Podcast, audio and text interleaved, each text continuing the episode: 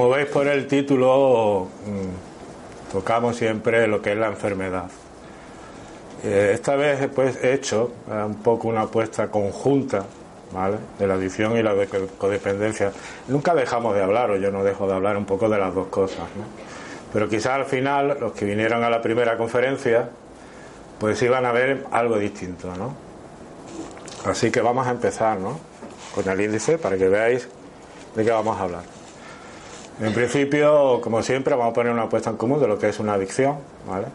las fases con las que se llega, o la que llega una persona a, desarrollar una adicción, las causas, después las consecuencias de la deriva de una persona que tiene eh, esa enfermedad, lo que genera a su alrededor, en este caso a nivel familiar, como es la, la codependencia, tanto a padres o madres o, o hijos incluso. Aquí hay un apartado que he puesto similitudes, porque eh, ya veréis, supongo que algunos que también conocéis también como yo, las características de la enfermedad, eh, paradójicamente, comparten muchas características iguales.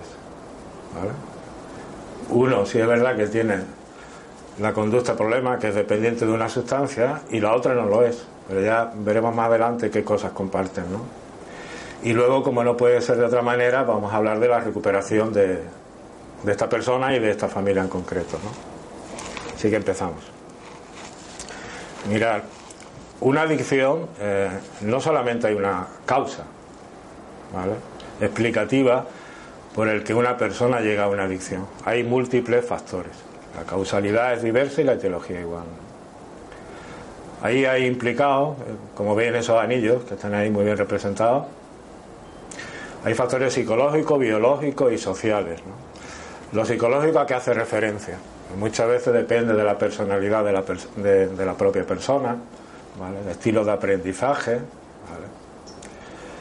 de ciertas vulnerabilidades que tiene, estilos de afrontamiento disfuncionales, huida ante las responsabilidades. Digamos que coloquialmente diría que muchas veces como un caldo de cultivo donde la semilla de la adicción puede, puede germinar. Luego hay factores biológicos que también, como sabéis, porque había asistido a otras conferencias y a través de, de la doctora Isabel y de... Hay factores biológicos que están implicados también en la adicción. ¿no? Una adicción afecta al cerebro, al sistema nervioso central, ¿vale? Concretamente al área mental ventral, que es, bueno, el sistema de recompensa que nos suena más, ¿vale? Y eso, el uso continuado de, esa sustancia, va dejando una huella en el cerebro que eso nunca se borra, siempre va a estar ahí. Siempre, siempre, siempre. Y hay factores sociales, ¿no? Que también muchas veces llevan a que la persona en un momento determinado desarrolle una adicción. El contexto donde se desarrolla, muchas veces cómo se llega a lo mejor una persona que ha tenido o que está en paro, que tiene una desafección amorosa. Hay estilos de aprendizaje también a nivel familiar que muchas veces incitan también, son modelos, han vivido también familias disfuncionales y de alguna manera repiten el modelo. Y al lado de estos anillitos, ¿no? de estos factores, veis lo que es una escalerita. Y es como se desarrolla una, adicción, ¿vale? De abajo hacia arriba. Generalmente las personas empiezan experimentando una droga, o muchas veces, además de que se experimenta cuando es, no es el alcohol, ¿vale? sería más propiamente casi una experimentación. El alcohol se experimenta también por primera vez, pero como tiene un uso social, ¿vale? parece que, es lo normal. Pero de esa experimentación, muchas personas, pues claro, sienten placer al consumir esa sustancia. Les alivia a veces de, problemas o simplemente el hecho de que se lo pasan bien, vuelven a repetir la conducta. Aquello que empezó haciendo un uso y una experimentación se convierte en un hábito continuado Y ese hábito continuado, ¿qué ocurre? Que muchas veces ya no es para sentir placer. Lo utilizas porque estoy triste, porque no tiene sentido la vida, porque hoy el día no me apetece, porque estoy viendo el partido de fútbol, porque por muchas razones, porque hay que celebrar cosas, se celebra lo triste y lo alegre. Y ese hábito se hace cada vez más continuado. Al final desarrolla lo que es la tolerancia, porque cada vez que la persona quiere anular alguna tristeza o quiere sentir placer, necesita de mayores sustancias. Y eso es lo que se denomina tolerancia. Para conseguir el mismo efecto, las cantidades de ingesta son mucho mayores. Por último, la dependencia, cuando ya la enfermedad de alguna manera ya se ha apoderado de la persona. Tanto a nivel físico, porque ya se lo pide el cuerpo para paliar el malestar propio de la falta de la sustancia, como a nivel psicológico, porque no me encuentro bien finalmente pues la enfermedad ha hecho su aparición.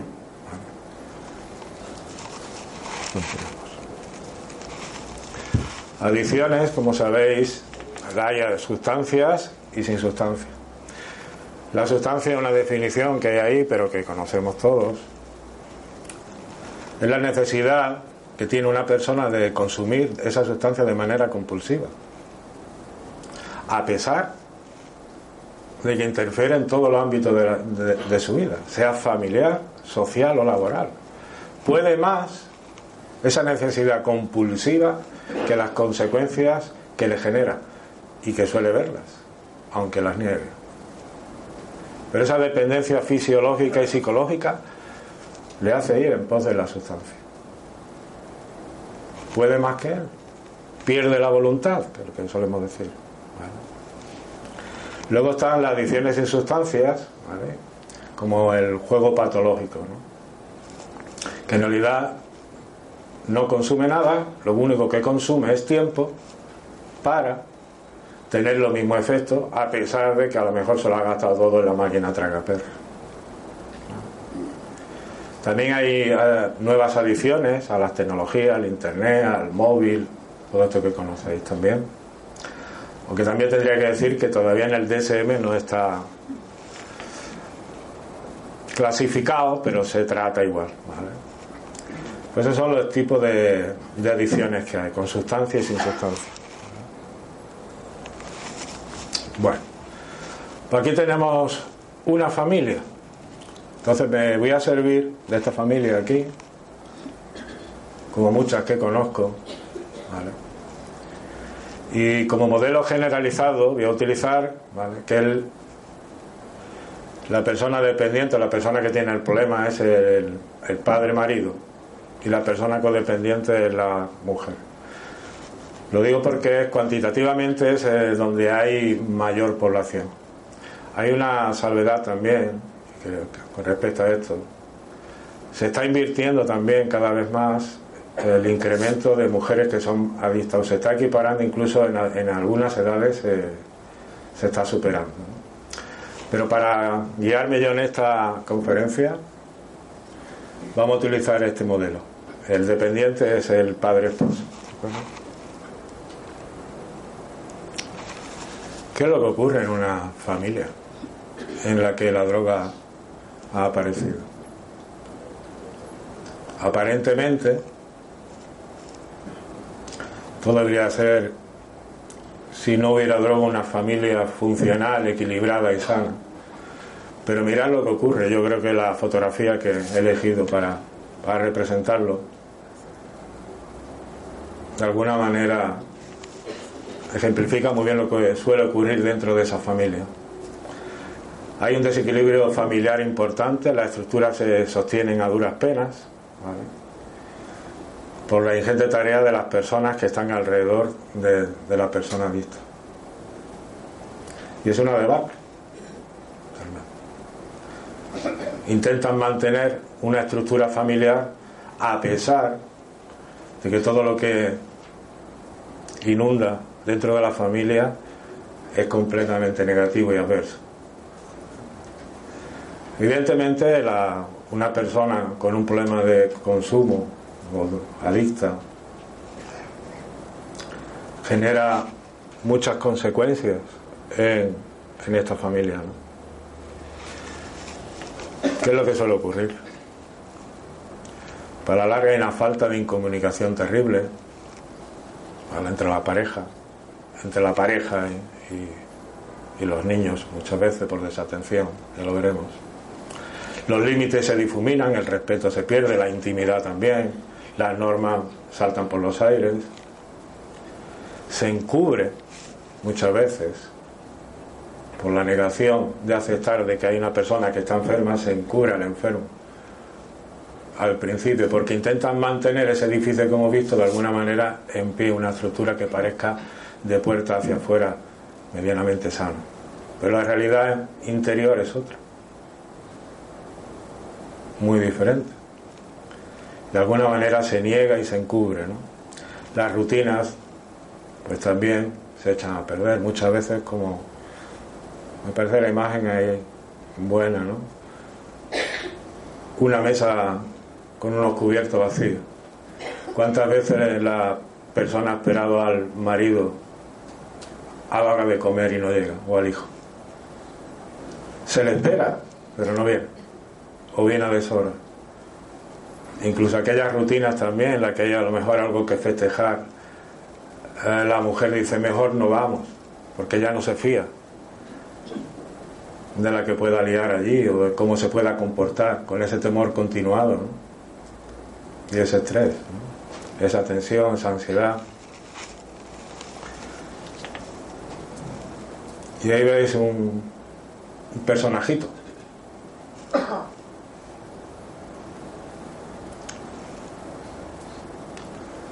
Un niño con, con traje de hombre. ¿Qué suele ocurrir con los niños? Primero cuando son muy pequeños, evidentemente, primero por la desatención y por la dependencia que tiene el marido, el padre. La calidad, pues generalmente va a estar ausente del cariño. Si le pregunta dirán que lo quiere muchísimo, pero la droga o la sustancia puede más que ellos. Y por otro lado, la mujer, la calidad, aunque los cría con toda su fuerza. La realidad es que la atención no es la misma. No puede serlo. Porque su atención también está desviada constantemente. En ver cómo vendrá su marido, cuándo aparecerá, de qué manera, cómo. Y muchas veces intentando que ese niño no moleste al padre. Son los grandes damnificados, los grandes perjudicado, la familia entera, evidentemente, pero unos niños que nacen en ese seno, cuando lo que necesitan es cariño y atención, como cualquier familia, evidentemente. Y luego si son adolescentes, por eso he puesto ese trajecito de hombre, empiezan a tomar unas responsabilidades que, que no les corresponde a su edad. Se hacen muchos, se hacen súper responsables porque también tienen miedo, depende de cómo venga el padre, de cómo trate a la madre, salen en su defensa. El universo de, de conductas, sinceramente, es muy amplio, porque también hay que comprender que la dependencia hace estragos en la persona, pero no de distinta manera. Algunos son capaces, a lo mejor incluso, de atemperar su comportamiento y otros, como sabéis también, y vemos en televisión y en las noticias, muchos tienen comportamientos agresivos. O sea, que imaginaros lo que ocurre en el seno de, esa familia. ¿Y qué le pasa a esos niños? Así que tenemos una familia disfuncional que gira en torno a esa enfermedad. ¿Y qué es lo que ocurre con la persona que vive directa mente con, la persona vista. Tanto sea la mujer o los hijos incluso hermanos, son codependientes de esa persona. Hay una definición que pongo siempre y digo que es un desorden emocional, ¿no? porque el objetivo único que tiene esta persona, en este caso la mujer, el ejemplo que hemos puesto, es intentar cambiar y paliar a esa persona. Paliar lo que ocurre, intentar cambiarlo para que no consuma. Tal es así que se olvida de sus propias necesidades. Mirar, eh, creo que bueno, muchos lo sabéis, por si hay alguien aquí que no me conoce, eh, trabajo también consulta, eh, ayudando a familiares, ¿no? Y no hace mucho, voy a decir quién, evidentemente. Una mujer me resumió esto perfectamente. Se llevo tiempo tanto sin vivir que yo me he olvidado de mí. Digo, me ha descrito la codependencia. Y luego tiene muchas conductas aparejadas. Incluso esa misma persona me dijo, yo ya, y adulta, ¿eh? bastante adulta. Y para mí es como si tuviera un niño más. Alguien más que cuidar. Más atención. Pero fijaros, yo me he olvidado de mí hace mucho. Claro, en ese intento de que esa persona no consuma, lógicamente, porque nadie desea amar a nadie, ¿no? Proponer técnicas y estrategias, las que cree adecuadas, ¿no? Para llevar a cabo ese intento de control de que la persona no consuma. Entonces aparecen conductas como la hipervigilancia, que siempre está pendiente de cómo vendrá, cómo no vendrá, qué hago, qué no hago, a que esto le siente bien, que no se moleste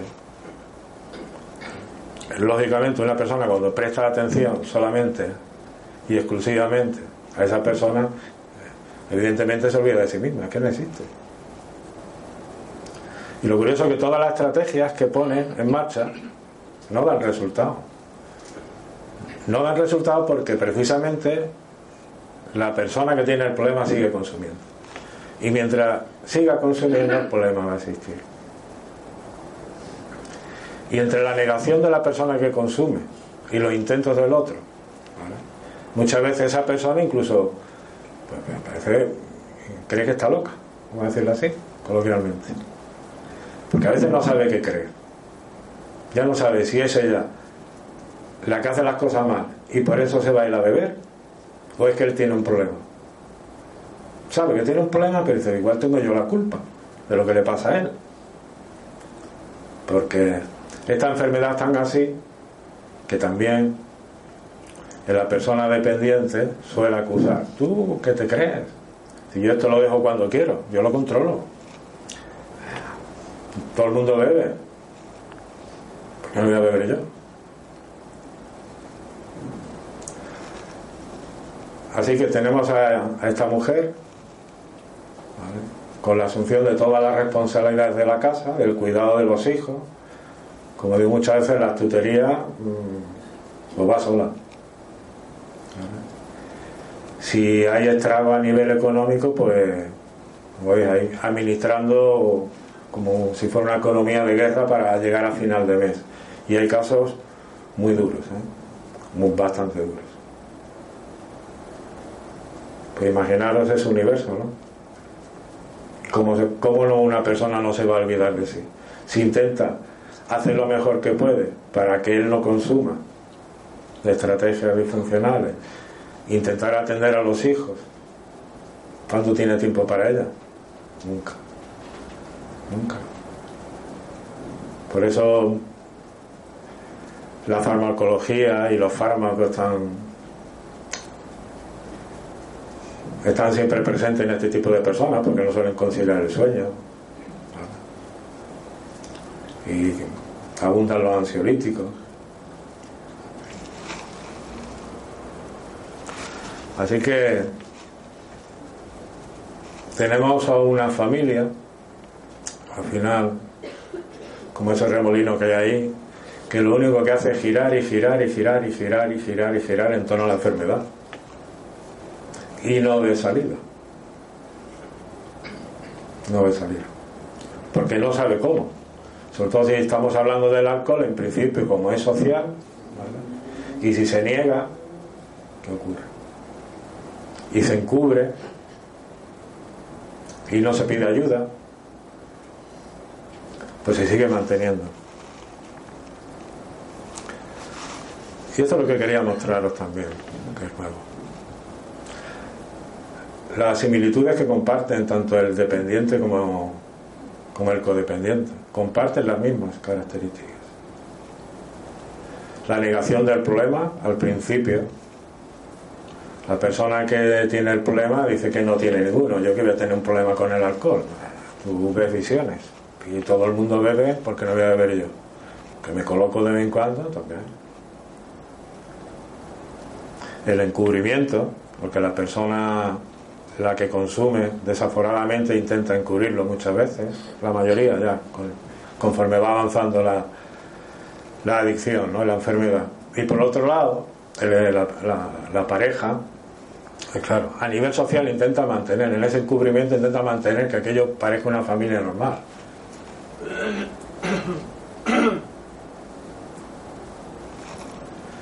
Hay una represión de sentimiento absoluta, se aíslan socialmente, pues muchas veces dejan de salir porque él no está dispuesto, está en otro lado, o ella no se atreve a ir a, por ejemplo, a una celebración, que sería lo normal, cuando es una celebración familiar o un evento. ¿Para qué voy a ir si la va a liar? Entonces empiezan a aislarse en esa represión de sentimiento. Y luego hay una dejación de su propia responsabilidad. Y he dicho antes que el codependiente asume muchísimas responsabilidades, y es cierto. Pero cuando digo es su propia responsabilidad, el dependiente, ¿vale? tanto el que tiene el problema, las responsabilidades que le corresponden a él como persona brillan por su ausencia. Y la otra persona no se atiende a sí mismo. Y luego está lo de la ilusión de control. También lo, lo comparten los dos. La persona que intenta cambiar a esa persona, ¿por qué tiene esa ilusión de control? Porque todo lo que pone en marcha, lo que intenta es creer que algo va a funcionar. A ver si con esto no bebe, a ver si de esta manera tampoco. Y tiene la ilusión de control que con todo lo que pone en marcha algún día va a dejar de beber. Esa es la realidad. ¿Y qué le ocurre al adicto? El adicto también tiene la ilusión de control, de que él puede controlarlo. Y aquí voy a decir algo más. Incluso esa ilusión de control se da en las personas que incluso ya están en tratamiento. ¿vale? Por eso vienen muchas recaídas y por eso intentan tomarse dos copitas y se hace la ilusión en ese autoengaño, a pesar de que vayan a sus terapias, ¿vale? de que algún día pueden beber normal, con muchísimas comillas. Y eso no existe. Pero existe esa ilusión, tanto de un lado como de otro. Las inseguridades por los dos lados, el fracaso, porque la, persona que intenta ayudar a la otra ve que todas sus estrategias fracasan. Todas. Y el otro en su, intento de control, evidentemente también, pero ve que muchas veces quiere estar a lo mejor dos o tres días sin beber o se toma una, se toma dos y al cuarto ya se está volviendo la botella entera. Tienen sentimiento de culpabilidad los dos, mucha tristeza y por ende al final una baja autoestima. Así que tenemos el panorama con el que convive esta familia. ¿Y qué es lo que le espera? Pues un desierto emocional inmenso, un vacío. Pero curiosamente las características de esta enfermedad y por el estigma que lleva aparejado, las personas suelen pedir ayuda bastante tarde. Y hay mucha oscuridad en esa familia, constante. Parece que el día no amanece nunca, en realidad.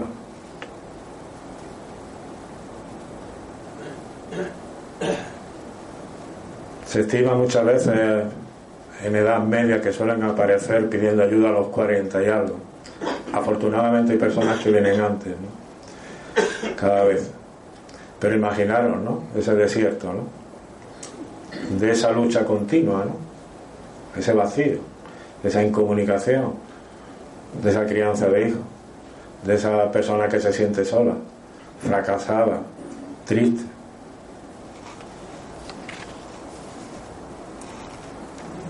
Bueno, hasta que en un momento determinado, generalmente, algún miembro de la familia, la mujer, algún hermano, suele pedir ayuda. En la mayoría de los casos. Pocos casos se dan en que sea el propio dependiente por el adicto el que pida ayuda. Entonces, cuando pida ayuda, pues evidentemente habrá que ir a, a recuperar esa familia, ¿no? Ya que ha pedido ayuda, ha tenido la valentía, ¿vale? ¿Y cómo se la vamos a prestar?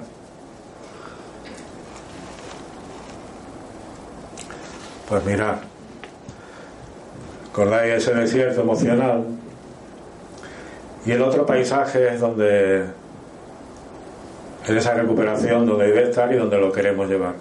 Y yo veo dos herramientas fundamentales, dos, que conocéis muchos de vosotros, evidentemente. Y vamos a crear un puente en esas dos herramientas para llevar a esa familia de un del desierto a un paisaje, a una vida saludable y equilibrada. ¿no?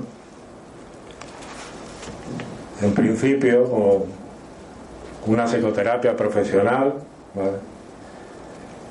a través de psicólogos y gente experta en la materia. Y fundamental para mí y mucho de lo que estáis aquí sabéis de las bondades de las asociaciones de los grupos de ayuda. Para mí, las dos cosas tienen que ir unidas de la mano. En otra conferencia que estoy dando sobre los grupos de autoayuda, yo suelo decir eh, lo mismo. Como psicólogo, si yo recibo a alguien en mi consulta que tiene problemas de sustancias,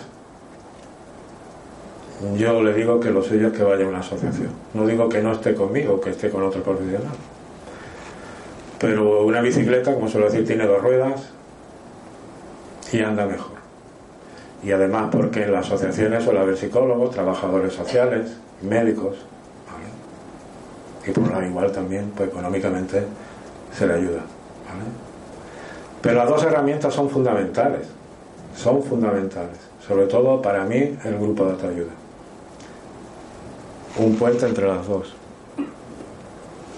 Como psicólogo profesional, pues la intervención tenía que ir dirigida en todas sus modalidades, ¿no? según necesite, ya sea individual, porque todo el mundo tiene ciertas vulnerabilidades y aunque se pongan estrategias y pautas comunes, a cada uno hay que, digamos, darle lo suyo, para que lo entendamos. ¿no? no todo el mundo viene igual, y no todo el mundo le vale lo mismo. Las 24 horas son iguales, ¿no? De abstinencia para todos. Pero cómo sobrellevar eso y en función de la personalidad y de los problemas que tiene, como he dicho, a nivel laboral o, sea social, el contexto en el que conviva, cómo es esa familia. Entonces eso va a influir, toda esa variable influye en, cómo puede hacer su recuperación. La terapia familiar, por supuesto, la terapia de pareja y los grupos de autoayuda, que para mí, a pesar de que el modelo es que es del alcohólico a alcohólico, que es perfecto, pero para mí, sinceramente, tiene que estar supervisado por, por profesionales, ¿no? Por lo menos supervisado, es importante. No quiere decir que tenga que estar siempre al frente. Por eso eh, muchas asociaciones hacen cursos de monitores, que es muy importante, por lo menos que las personas, no para dar pautas, porque los modelos de, de autoayuda se habla desde la experiencia personal, no se dan pautas de conducta. pero sí más o menos eh, conocer un poco la dinámica de cómo es mejor actuar. Eso es importante. Pues tenemos esa familia que ha venido pidiendo ayuda, ¿vale? Con una culpabilización muy importante, sintiéndose responsable de todo lo que ha ocurrido. Y lo primero que vamos a hacer es facilitarle que se desahogue emocionalmente. Pero para mí esto, que lo habréis visto mucho, que se manda mucho los posts, y... para mí eso es fundamental. Cada uno tiene su propia responsabilidad.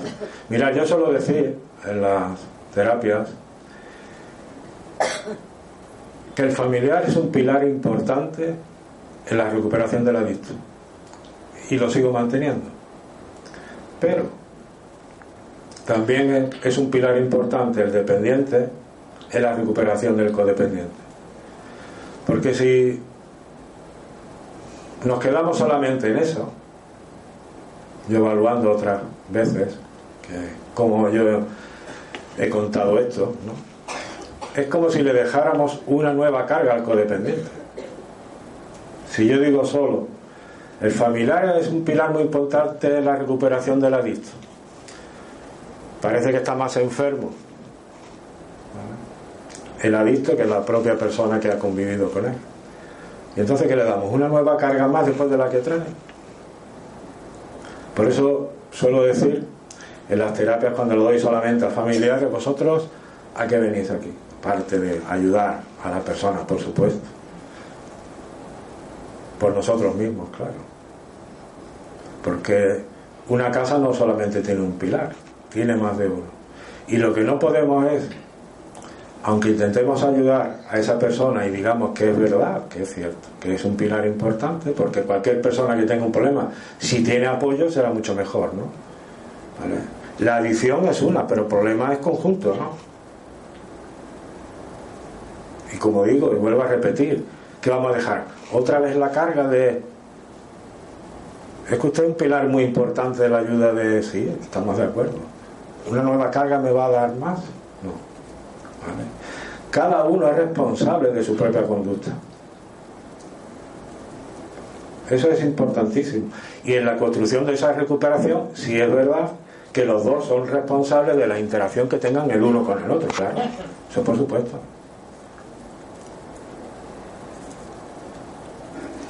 Pero para eso hay que poner en marcha, eh, entrenar a las personas, en cómo hacer que esa relación, esa interacción y esa recuperación sea funcional.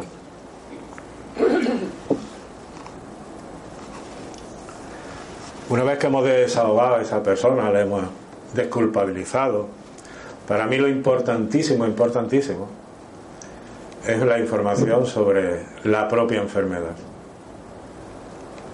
Sabéis que esta enfermedad tiene un estigma importante a nivel social, a pesar, como digo, que afortunadamente no estamos 40 años atrás, que el soberano era cosa de hombre y hay anuncios en televisión con el consumo moderado y los peligros de la drogadicción. Pero todavía hay muchísimo que hacer. Entonces, las personas cuando han estado tanto tiempo en ese desierto emocional, muchos vienen con la idea, con ese estigma, o que no es una enfermedad, que es un vicio, o que lo hace porque quiere, o porque no me quiere. Entonces, lo importante es explicarle el desarrollo de esa enfermedad, cómo afecta al sistema nervioso central a nivel psicológico. ¿vale? Y luego, en todas esas creencias que han desarrollado a través de tantos años de sufrimiento, esos intentos de control, suelen haber muchas creencias irracionales, distorsiones cognitivas. Se ve mucho, por ejemplo, en, en la preocupación, cómo manejar la preocupación. Esa persona que dice, si no me preocupo yo, ¿quién se va a preocupar?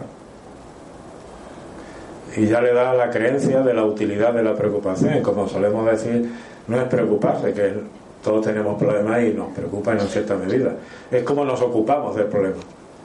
Y eso le intentamos enseñar. ¿vale? Eso es lo importante.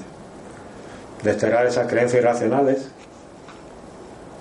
eliminar eh, esas distorsiones cognitivas y entrenarlo en la solución de problemas, porque hay que darle, dotarle de una nueva perspectiva. ¿Cómo abordar la situación familiar? Todo lo que hizo no valía. Porque si todo lo que puso en marcha hubiera tenido éxito, no hubiera pedido ayuda. Y muchos de los que estamos aquí sabemos que son años que vienen poniendo estrategias y impedimentos, intentando controlar a la persona y nada da resultado. Entonces hay que entrenarlo en otras estrategias funcionales, equilibradas y adoptar otra perspectiva y otra mirada distinta, comprensiva, comprensiva de la enfermedad, comprensiva, eso es muy importante. Porque la persona no bebe porque quiere. Empezó, le satisfizo, le aliviaba la tristeza, pero cuando se apodere de él, y en esos intentos de, de, control que despista a la persona codependiente, si tú te tiras cuatro días sin beber, porque hoy bebes y no eres capaz de parar? porque no bebes como los demás? Pues entre esa comprensión, esa eliminación de las creencias racionales y ese entrenamiento y, una adopción de una nueva perspectiva, la mirada empieza a ser distinta. Y algo fundamental también es el entrenamiento en habilidades sociales. Esto lo debemos como siempre digo, lo tenemos que ejercitar todos. No hace falta ser ni adicto ni codependiente. Es algo que debemos practicar todo y que en una familia disfuncional, evidentemente, brilla por su, ausencia. Una vez que tenemos una visión comprensiva de la enfermedad, que yo, por ejemplo, codependiente, entiendo qué le pasa a la persona con la que convivo. Mi mirada tiene que ser distinta y la de él hacia mí. Esto no va en una dirección solo. Porque a la persona que sufre el problema, digamos que sufre, que tiene la adicción, mejor dicho, también se le dice qué es lo que ocurre en la parte contraria. No solamente explica la enfermedad a nivel, afecta al cerebro y todo esto. Es decir, a usted le pasa esto y está explicado a nivel neurobiológico y a su mujer le pasa esto porque esto es lo que ha hecho la enfermedad en ella, en los hijos y en la familia. Entonces, desde la comprensión mutua, es donde es importante empezar a andar un camino de recuperación. Si yo soy capaz de comprender ahora que mi marido no lo hacía porque le daba la gana, porque quería, sé que hay algo más que era más poderoso que él que lo llevaba, y si yo ahora entiendo también que de la otra parte a veces me van a venir reproches, me van a venir o me vienen, porque hay un resentimiento, ¿verdad? De mucho tiempo, ira, incluso odio, que genera muchas veces en el codependiente culpabilización. Pues imaginaros, y siempre lo digo, odiar o tener ira, ira a alguien que se quiere. Fastidioso, ¿verdad? Pensarlo nada más muchas veces y dice, ¿yo cómo soy capaz de odiar a esta persona que con todo lo que hago por ella y lo que la quiero? Si además sé que es buena, si cuando no veo que se comporta bien. Y yo lo que quiero es que sea como era antes. Una vez que tenemos esa información precisa, que ya lo estamos entrenando en la solución de problemas, en la mirada comprensiva de la enfermedad, la comprensión mutua, es importante la asertividad el estilo comunicativo en el que se, se desenvuelve la familia. Eso es fundamental, cualquier familia. Porque veníamos de la incomunicación, ¿verdad? nos encontramos que llevan años casi que conviven como extraños. Como extraños, ¿no?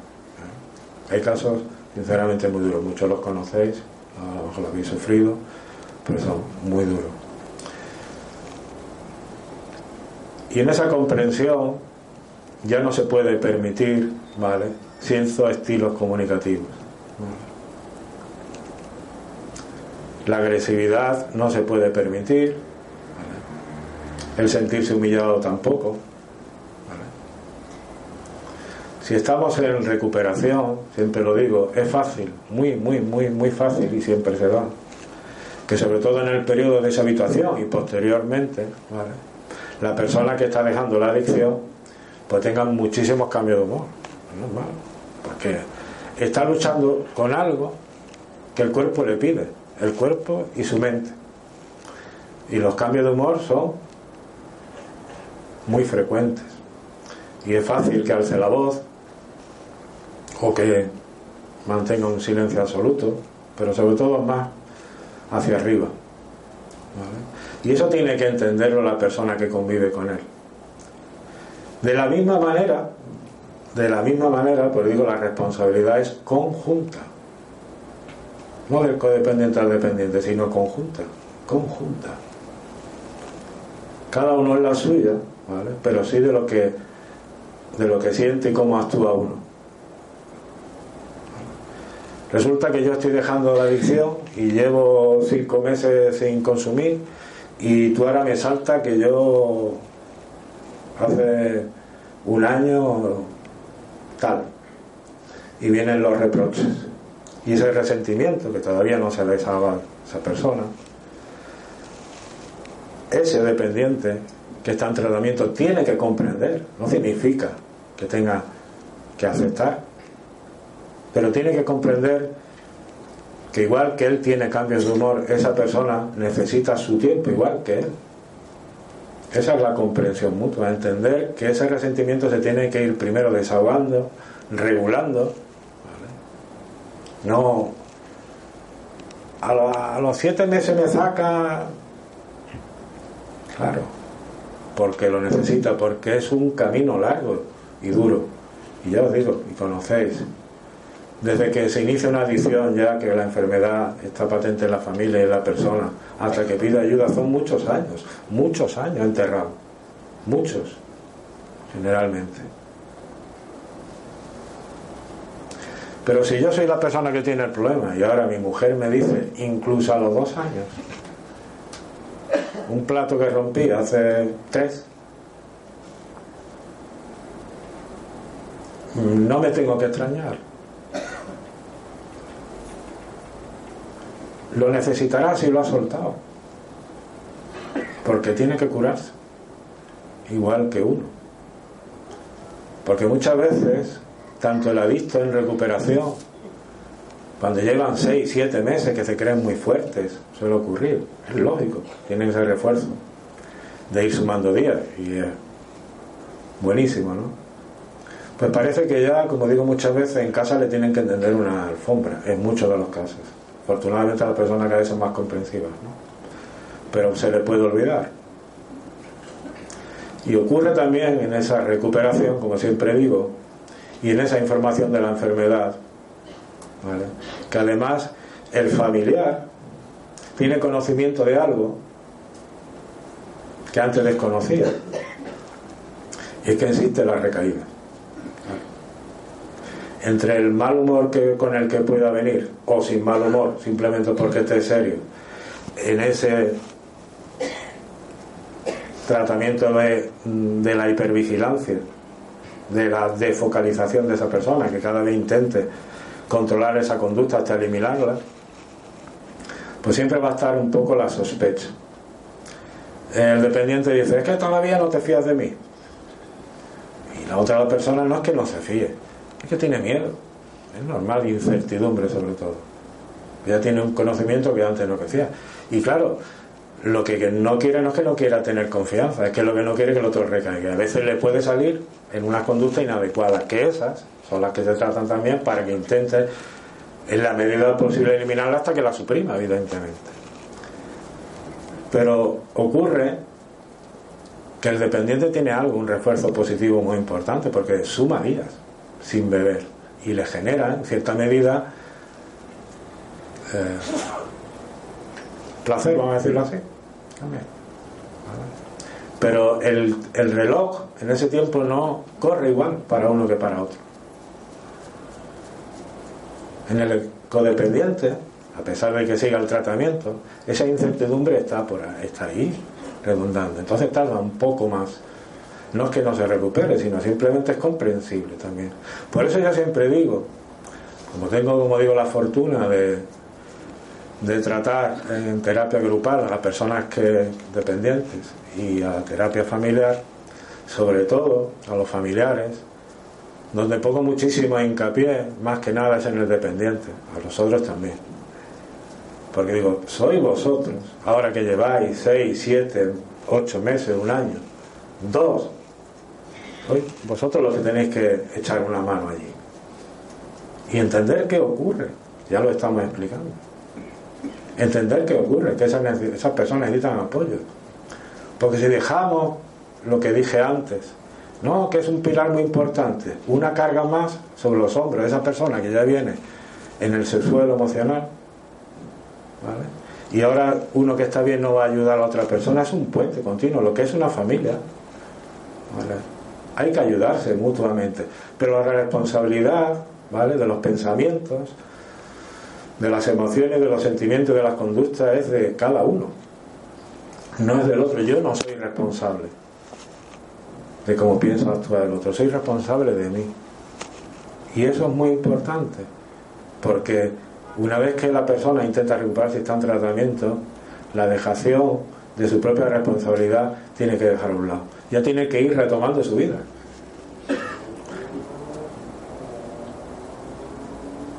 Y desaparecer los reproches, el resentimiento. ¿Y qué es lo que debe aflorar? Pues el cariño, y muchas veces, eh, bueno, muchas veces, perdón. En eso de la asertividad, los derechos asertivos, pues tienen que hacer actos de presencia, no de otra manera. Tenemos derecho a, cambiar de opinión, a decir no sin culpabilidad. Eso es importantísimo, importante. El dependiente tiene que aprender a decir no a las presiones sociales, a aquel amigo que lo quiere invitar. El no es una palabra que tiene que tener grabada en, la frente, por decirlo de alguna manera coloquial. Y a la vez la persona que tiene el familiar tampoco tiene que soportar la agresividad de la, o los cambios de humor, de mal humor de la persona que tiene el problema. Y está en tratamiento, a lo mejor sabe que esos cambios de humor existen, pero no por eso hay que callarse. Y siempre lo digo en las terapias familiares. Yo comprendo que tú a lo mejor estás de mal humor y me gritas. Pero yo si soy el codependiente digo, puedo decir, cariño, sé que tienes un mal día, pero si me hablas de otra manera, te digo estupendamente. Porque a veces pensamos, y eso los años que llevo en la asociación, esa máxima, siempre suelo decirlo, que con el alcohólico, con el dependiente no hay que discutir, y eso no es cierto, no hay que discutir nunca, ni con el alcohólico, ni con nadie. La discusión no va a ningún sitio, ¿verdad? Entonces hay que entrar en un nuevo diálogo, sí comprender por qué eso tiene cambio de humor, sea de uno o de otro, ¿vale? pero no permitir esas, conductas. ¿no? Y entonces tenemos derecho también a pedir reciprocidad en lo que hacemos, a pedir cariño. Eso es importantísimo. Así que tenemos a, una familia entrenada en tratamiento, recuperándose. Y antes he hablado un poquito de, la psicología profesional. Y he dicho que son dos herramientas, esa y la asociación y los grupos de autoayuda. Y como dije antes en otra conferencia que, gracias a Baldomero y a la Federación al voy exponiendo en otras asociaciones, hay una diapositiva que pongo al final que la he traído a esta también porque me parece fundamental. Igual que he hablado de la parte profesional, grupo de ayuda. Y es esta, de la importancia del grupo de ayuda en la recuperación de las personas. Es fundamental mirar La primera vez por algo, comentar algo personal. La primera vez que colgué en el Facebook la conferencia sobre la, se llama la silla, elemento fundamental, es la recuperación de las personas vistas. Eh, ahí tengo personas agregadas como, como me imagino aquel que tiene perfiles y algunas no las conozco evidentemente, muchas. Pero me escribió una mujer, Y, y me dijo, sois ángeles. Y para mí los ángeles son las personas que se dedican, no yo, las personas que se dedican voluntariamente en las asociaciones, sean tanto afectados de un lado o de otro, y que se dedican a ayudar a las personas. Ese trabajo no está pagado. Y quería compartir esta visión también, no dejarla de la otra conferencia, porque es fundamental. Los profesionales estamos ahí, somos importantes, pero sin ellos no sería igual. Porque ¿qué es lo que, en qué ayuda? ¿Vale? Una asociación, un grupo, ya te ayuda. A ver que el problema que tú tienes no lo pasas tú sola, aquello o solo. Que es compartido, ¿no? Recibe apoyo emocional, algo importantísimo. Sí. Comparten experiencias comunes, sentimientos, hay aprendizaje de nuevas conductas, ese refuerzo positivo, la responsabilidad personal y una alta autoestima. Y para mí es fundamental, como digo, no son dos herramientas que unas sin las otras no sería igual. Porque yo digo, cualquier psicólogo puede tratar a una adicción, está formado también. Habrá más o menos especialistas en el tema pero particularmente para mí cogería esa recuperación de la persona. Y esa, una persona no se merece eso. Necesita tener conocimiento de que existe un innumerable eh, número de asociaciones, que cuando digo asociaciones siempre hablo, son personas, que están dispuestas a dejar muchas cosas y tareas personales por estar unas horas allí, hacer una acogida y hacer su propia rehabilitación. Y, tengo la fortuna de conocer a, muchas personas aquí presentes y la fortuna también de, de ver cómo esas personas llevan años dedicándose a eso. Y ese es el verdadero milagro, porque al fin y al cabo el problema va a existir ahí fuera, va a seguir existiendo, pero la cadena es contigo. Así que tenemos dos cositas. Por un lado la psicoterapia profesional y por otro lado el grupo de ayuda. Y una familia en proceso de recuperación y recuperada. Así que ya no está en ese desierto emocional, ¿no? Ya la hemos traído aquí, está con nosotros, ¿no? Y yo creo que merece un poquito de, quizás de, de alegría, ¿no? Porque yo sé y sé Eh, de la felicidad de muchas personas, del, del, trabajo de otras que están en tratamiento, de la bondad de muchas familias que ayudan a otras y del trabajo continuo. Entonces, vamos a ver esa familia que está por ahí Y yo le voy a dedicar una pequeña canción.